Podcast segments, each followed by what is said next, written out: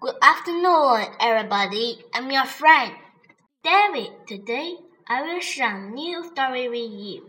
The story name is The Deep the Dark Woods. Better, better, the deep dark woods. Do not go far from the pool. Be good. But Jack listen. Isn't scared.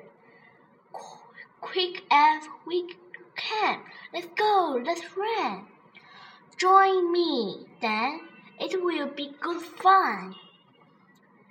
It is cool in the woods. Fun of shutdown and mist. This is no fun. Can we go now, Jack? But then I am not sure how to get back.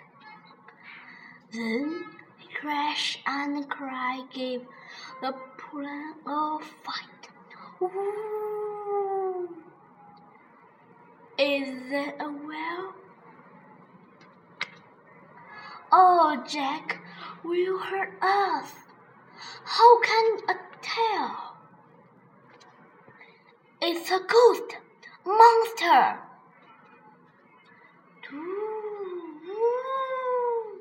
No, now I can hear. I am sure it's a hoot.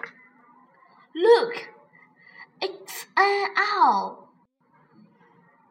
Can we set it free?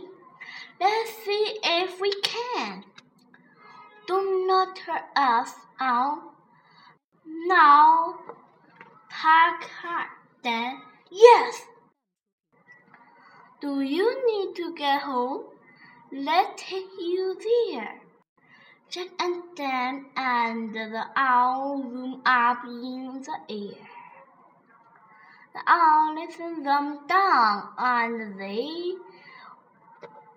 wave goodbye. I will not to